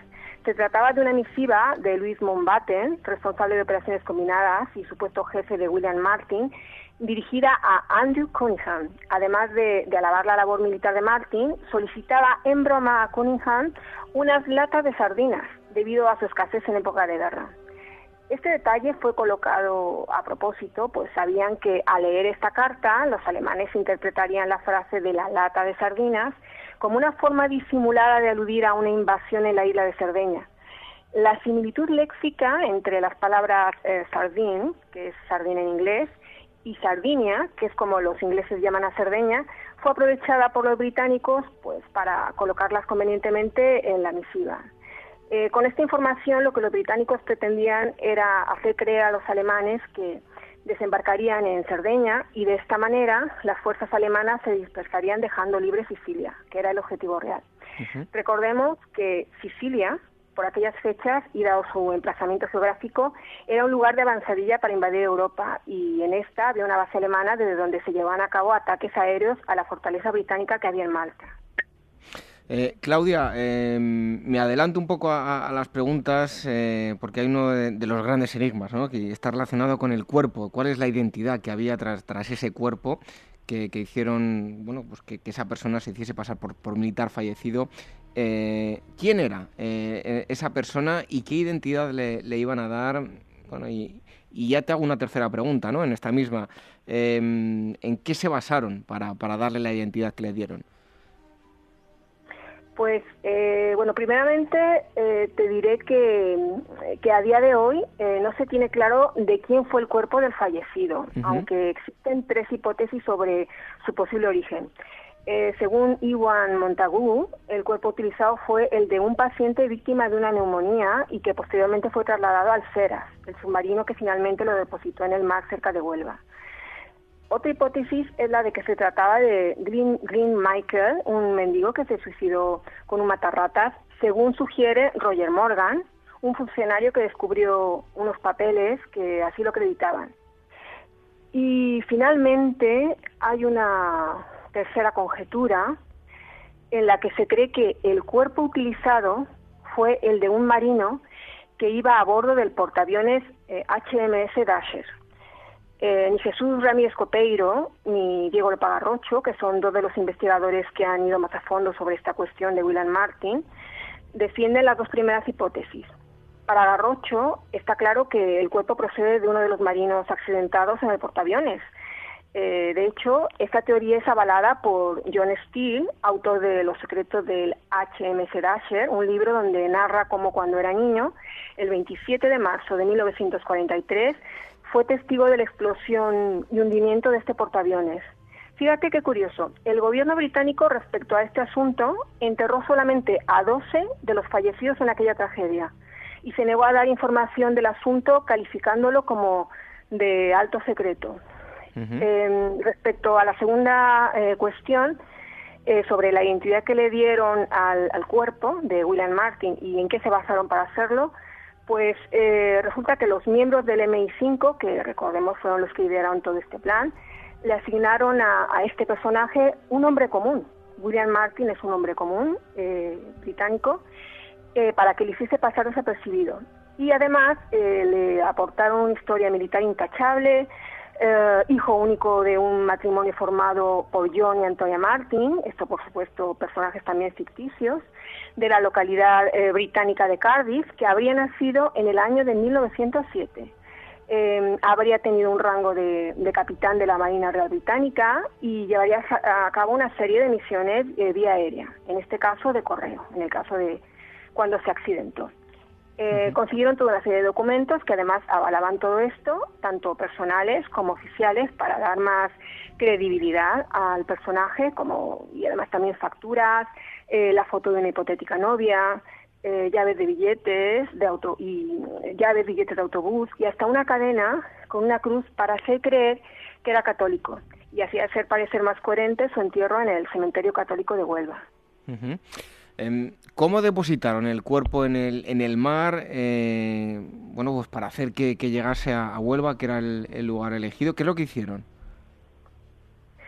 Pues primeramente, una vez eh, obtenido el cuerpo, de alguna de estas tres maneras que hemos mencionado anteriormente, eh, lo introdujeron en un cilindro metálico con nieve carbónica para conservarlo mejor. Y posteriormente lo trasladaron en carretera durante 800 kilómetros hasta Holy Lodge, que es la costa oeste de Escocia donde lo esperaba el Seras, un submarino del que estaba al frente Norman Jewell. Em, el submarino zarpó el 19 de abril y el 29 de abril de 1943 Jewell y sus hombres lo depositaron sobre las aguas onubenses. Em, una vez que encuentran el, eh, cuerpo, eh, bueno, hay, un estrepitoso eh, fallo por parte de que no, bueno, no, se dieron cuenta los, alemanes a la hora de realizar la autopsia y era que bueno, no, presentaba mordiscos ni de, peces ni, ni, nada, que es lo que habitualmente ocurre cuando hay un cuerpo que está en, el mar. ¿Cómo realizaron la, autopsia? ¿Cuál fue el resultado? Pues así es. Eh, entre otras cosas, el fallo fue porque el forense no supo diagnosticar con exactitud la causa ni la fecha exacta de la muerte. Eh, la autopsia fue realizada el 1 de mayo en la sala de autopsias del cementerio municipal de Nuestra Señora de la Soledad de Huelva y fue examinado por el forense Eduardo Fernández del Torno, quien dictaminó que Martín aún seguía vivo cuando cayó al mar. Sin embargo, y por suerte para los británicos, ni este, ni el forense, ni el servicio secreto alemán se dieron cuenta de dos importantísimos detalles que podrían haber dado al traste con toda la operación. Eh, pese a que el cuerpo parecía llevar varios días en la mar, no llevaba las clásicas mordeduras de peces de todos aquellos cadáveres que yacen varios días en las aguas. Y por otro lado, eh, la fecha oficial del fallecimiento no concordaba con datos que aparecían en la documentación que portaba en su cartera, en la que confirmaba, por ejemplo, su estancia en un club naval o su asistencia a un teatro entre los días 18 y 23 de abril, días en los cuales, según el informe del forense, ya habría estado muerto en las aguas de Huelva de alguna forma, ¿cómo se desarrolla esta entrega de documentación? ¿De qué forma eh, influye pues, eh, España con, Inglaterra y España con, Alemania? Pues eh, tras ser revisada la documentación y fotografiada extraoficialmente, claro, por el espía alemán Adolf Klaus para informar a Hitler, fue enviada al Estado Mayor de la Armada en Madrid, para posteriormente ser remitido a Londres donde confirmaron victoriosos que los documentos habían sido abiertos y leídos. Eh, por su parte, el almirantazgo dio a conocer la noticia de la muerte de William Martin y el 4 de junio el diario The Times eh, publicaba el suceso junto al fallecimiento de otros dos militares. Montagu comunicó a sus jefes el éxito de la operación y estos enviaron un mensaje para que los que han seguido de cerca esta historia eh, ya célebre, que decía carne eh, picada, tragada entera. Bueno, y tal vez pues la pregunta que estén esperando muchos de, los oyentes y algunos los más curiosos seguro que van a, a ver dónde está realmente, ¿no? ¿Dónde está la tumba y qué ha pasado con el cuerpo? Pues fíjate qué curioso eh, todo lo que ha supuesto este cuerpo eh, para, bueno, durante la Segunda Guerra Mundial y sin embargo hay quienes apuntan que el cuerpo de William Martin no está enterrado en el cementerio de Huelva. De hecho, eh, y para corroborar tal hipótesis, el periodista Diego Lopagarrocho ha estado junto a un equipo de georradar de la Universidad de Huelva en aquella zona sin embargo, mm, no ha podido confirmar ni negar la existencia del cuerpo en, este sitio. Eh, según Federico Klaus, hijo del anteriormente mencionado espía Adolf Klaus, su padre le confirmó que se llevaron el cuerpo tras el entierro. Sin embargo, para Lopa Garrocho, quien como ya he comentado antes es uno de los mayores estudiosos del tema, la opinión del hijo del espía alemán no es muy fiable. Eh, lo cierto es que tanto el cuerpo como algunos otros cabos sueltos de esa historia guardan un misterio. Eh, Ramírez Copeiro, que también lo he nombrado anteriormente, eh, quiso en su día consultar el documento CAD 93-7, que al parecer contiene información que podría desvelar muchas incógnitas al respecto. Sin embargo, le fue denegado por estar en préstamo permanente en el número 10 del Downing Street, la residencia del primer ministro británico. Bueno, desde luego que es un reportaje y, una historia apasionante, desde luego. Van a poder profundizar y van a obtener eh, más datos en la revista Clio de este mes y además van a encontrar otros asuntos como la huida de Hitler, el Barón Rojo, Delfos, el centro del mundo griego, el gran capitán y la ingratitud de Fernando el Católico y muchos otros reportajes, como digo, todo ello en la nueva eh, revista Clio. Nosotros le agradecemos muchísimo que ha estado con, nosotros a Claudia Madrid, aportándonos datos sobre este, esta fantástica historia que, repito, en la revista Clio pueden ampliar. Eh, Claudia, muchísimas gracias por haber estado esta noche con nosotros en Ágora. Encantada de estar en tu programa, David, y, hasta siempre. Bueno, pues esperamos tenerte por aquí para, que nos cuentes más cosas de, de futuros reportajes que vayas publicando. Un fuerte abrazo. Un fuerte abrazo, David. Continuamos con más cosas aquí en Capital Radio en Ágora Historia.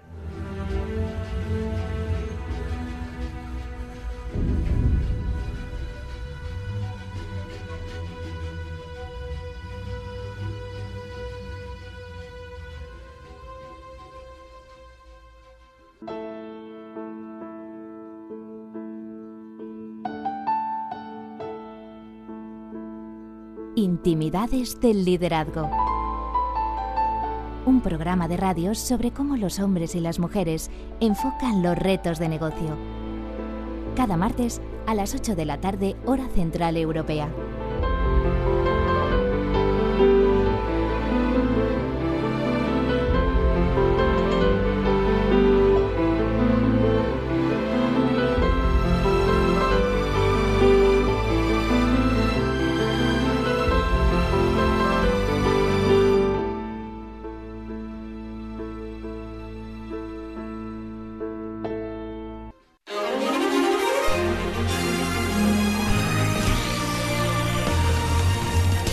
Aquí con nosotros, llegan las noticias de actualidad en torno al mundo de la historia y la arqueología ya es Gemma García Ruiz Pérez. Buenas noches. Buenas noches. Comenzamos con las noticias. Confirmado, los restos de Vérgina corresponden al padre de Alejandro. De acuerdo con las conclusiones publicadas en una prestigiosa revista especializada, el que fuese rey de Macedonia descansa en la ostentosa tumba hallada en Vergina hace meses. Esta teoría se basa en que los restos encontrados corresponden a los de un hombre que, como sabemos de Filipo II, no había cumplido todavía los 50 y montaba a caballo con mucha frecuencia. Además, el esqueleto estudiado presenta múltiples heridas en el torso y también en la cara, donde por cierto el monarca tenía, al parecer, una característica cicatriz. Otras marcas óseas significativas se han encontrado en la palma de una de sus manos, que conforme explican los investigadores, resultaron reveladoras para la identificación del cadáver, pues en su opinión se corresponden con una lesión sufrida por el ilustre guerrero que aún hoy sigue en los libros de historia. Un grupo de arqueólogos subacuáticos desvela los secretos de un navío español desaparecido en el siglo XVII. Hacía más de tres siglos que no teníamos noticias de la nao Nuestra Señora de la Encarnación, un misterioso buque que en el año del Señor 1681 se fue a pique durante una gran tormenta acaecida en la desembocadura del río Chagres, Panamá y eso que los restos del buque fueron oficialmente hallados en el 2011, pero no ha sido hasta ahora que los responsables de su estudio, los investigadores del Centro Meadows de la Universidad de Texas, han logrado identificarlo. Y todo gracias en gran parte a su pesada carga, un botín de más de 100 cajas de madera que contenían tijeras, zapatos, cerámicas y hasta herraduras para mulas. Todo un escaparate de las necesidades de los colonos españoles del siglo XVII, que a pesar de los años en el olvido se conserva prácticamente intacto. Vuelven a casa los primeros cuadros de la colección Garlit. Como seguro ya saben los seguidores del programa, el fallecido Cornelius Gurlit atesoraba una millonaria colección de arte que fue confiscada en su día por las huestes nazis. Más de 1.500 obras halladas en 2012, cuya devolución a sus legítimos propietarios está resultando ser una verdadera odisea en especial desde que el pasado 6 de mayo Kurlit hijo falleciera, no sin antes legar su tesoro a un museo suizo que aún hoy combate con otros descendientes del marchante de Hitler ante la justicia por un trozo del pastel. Por fortuna, en los últimos días se ha logrado la restitución de dos de sus obras, Mujer sentada de Matisse y Dos jinetes en la playa de Max Lieberman, un par de joyas que a buen seguro han sido recibidas con verdadera efusividad por los herederos de los que fueron sus dueños. Y por último sale a la luz un retrato inédito de William Shakespeare. El historiador británico Mark Griffiths asegura haber descubierto en un libro de botánica del siglo XVI el único retrato realizado en vida al autor de Romeo y Julieta. En dicho volumen aparecen, como es lógico, motivos de la naturaleza, pero también varios retratos de las personalidades de la época, entre ellas el ilustre poeta y dramaturgo. El retrato en cuestión presenta a un Shakespeare de 38 años, que luce barba, pelo ensortijado, ropajes de poeta clásico y hasta una corona de laurel que, en palabras de su descubridor, constituye un homenaje al dios Apolo. Pero lo más curioso es que Griffith llegó a identificar al genio británico gracias a un código de época Tudor, que al parecer representa los nombres y posiciones sociales de los sujetos que en él aparecen. En concreto, ha sido posible reconocer a Shakespeare gracias a un mensaje cifrado, que se basa en cuestiones tan pintorescas como que el escritor sostiene una mazorca de maíz en su mano izquierda. Ver para creer. Cada semana nos acerca toda la actualidad en torno al mundo de la historia y la arqueología. Ella la han escuchado, Gema García Ruiz Pérez. Muchas gracias, buenas noches. Buenas noches y hasta la semana que viene. Hasta la próxima semana. Una pausa y enseguida las efemérides históricas.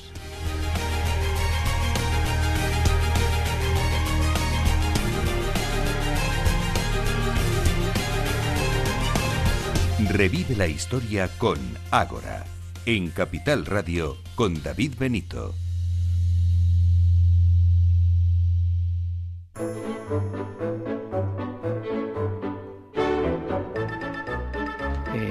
Hoy el que ha hablado es el guionista de la película más taquillera eh, del año pasado en España. ¿Recuerdas cuál fue, no? Eh, tuvo que ser... Ocho apellidos vascos. Ah, ocho apellidos, ocho apellidos vascos. Bueno, pues ha dicho... Estaba pensando en el... De hacer, sí, bueno, ¿en cuál estabas pensando? Eh, sí, sí. Bueno, la película más taquillera de la historia, en todo caso, de, del Eh, y no me sale el título de la película. Vaya hombre, qué rabia me da esto. Em, estaba pensando, eh, Fernando León de Aragona, ¿cómo se llama su película? Pues eh, ha hecho muchas películas, pero mm, ahora mismo tampoco, tampoco sé decirte cuál es el título de Fernando León, de la última película de Fernando León. Esto es Capital Radio, menos mal que hablamos de economía y no hablamos de cine, porque íbamos buenos.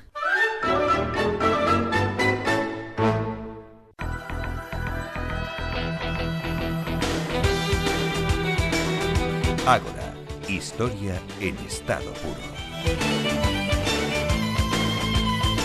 Nos vamos acercando al final del programa, pero antes llegan las efemérides y comenzamos con un 23 de mayo, pero de 1951, porque en esa fecha se anexiona oficialmente a China el Tíbet como región autónoma, dando lugar a un movimiento por la independencia del Tíbet encabezado por el Dalai Lama, que ganará el Premio Nobel de la Paz en 1989 por su lucha no violenta. Otro 23 de mayo como hoy, año 1498, Girolamo Savonarola, el monje negro, predicador y reformista italiano, acusado de herejía, muere ahorcado, siendo su cuerpo posteriormente quemado en la hoguera. Su único crimen, intentar acabar con la corrupción rampante, denunciando al mismísimo Papa Alejandro VI. El 24 de mayo de 1543, en Frauenburg, Alemania, fallece a los 70 años el astrónomo polaco Nicolás Copérnico, que con su teoría desplazó el centro de nuestro sistema planetario de la Tierra al Sol. También un día 24 de mayo del año 1941, en Duluth, Estados Unidos, nace Robert Allen Zimmerman, estrella del pop más conocido como Bob Dylan. Un 25 de mayo de 1085 en Toledo, Alfonso VI, rey de Castilla y León, entra en la ciudad que se rindió el día 6 tras cuatro años de asedio y se hace con ella de forma incruenta, lo que permite que a partir de ese momento convivan juntas las tres grandes culturas medievales, musulmana, cristiana y judaica, suponiendo un gran enriquecimiento para el pensamiento de la época. El 25 de mayo de 1681, en Madrid, fallece Pedro Calderón de la Barca, dramaturgo y poeta español, autor de obras tan conocidas como La vida es sueño y El alcalde de Zalamea, cuya obra teatral es la culminación del modelo barroco creado por Lope de Vega y Carpio.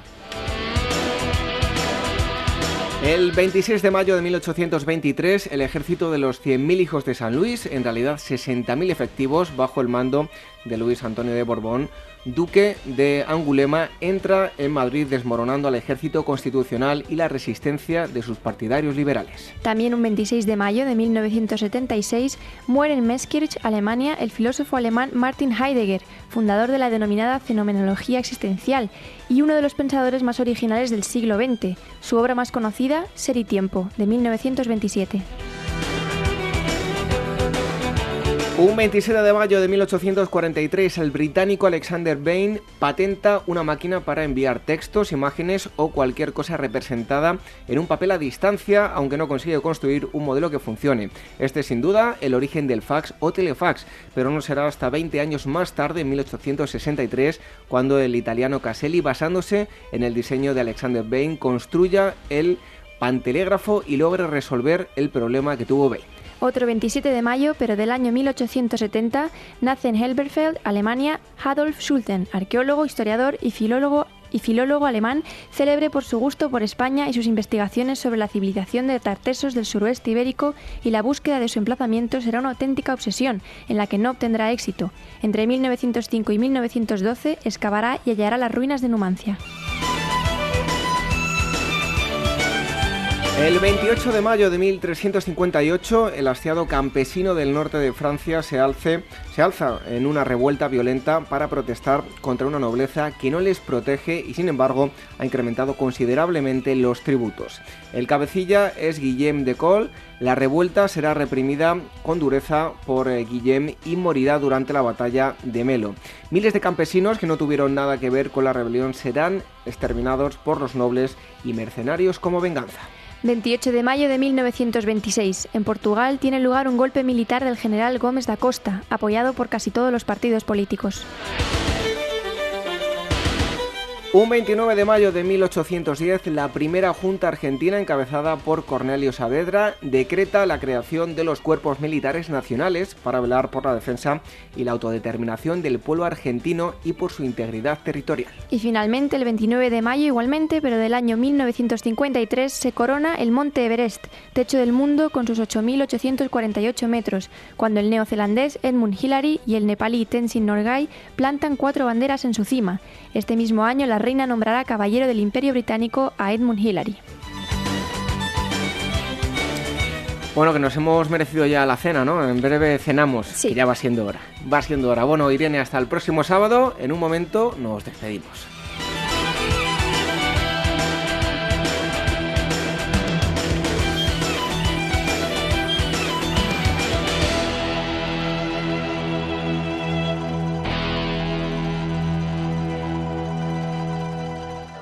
¿Sabes cuál es el mejor dial para escuchar Capital Radio? Tu móvil. Ya tienes disponibles las versiones de iOS y Android de Capital Radio. Y si quieres escucharlas en tu coche, lo tienes muy fácil. Empareja el Bluetooth de tu coche con tu móvil o tableta, entra en la app de Capital Radio y ya lo tienes. Escucha Capital Radio en digital. Y si te preguntan qué escuchas, no lo dudes. Capital Radio, la radio de Luis Vicente Muñoz.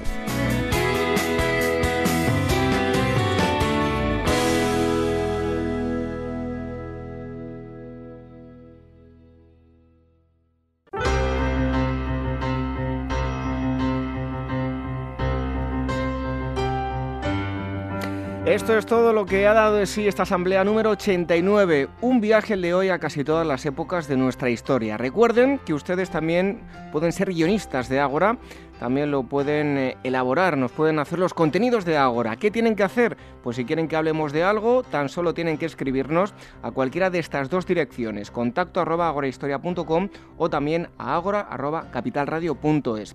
Y les recordamos nuevamente que eh, eh, tenemos un podcast nuevo en iTunes, en iVoox, sigue todo completamente igual. En iTunes tienen que descargar del podcast nuevo, el que tiene las letras de color amarillo, de color ocre, como ustedes quieran, y el que tiene las letras de color negro ya en breve va a desaparecer. Así que si tienen que hacer valoraciones, descargarse el programa o algún comentario, recuerden el podcast que tiene las letras amarillas.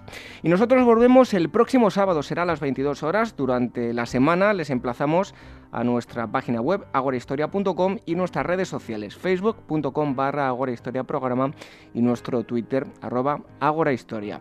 Y también les emplazamos a Radio Sapiens, radiosapiens.com, que emite nuestro programa los domingos y que es una radio online de carácter divulgativo. Nos marchamos y lo hacemos con una frase de Albert Einstein. Dice así, educación es lo que queda después de olvidar lo que se ha aprendido en la escuela. Buenas noches, hasta el próximo sábado, sean felices.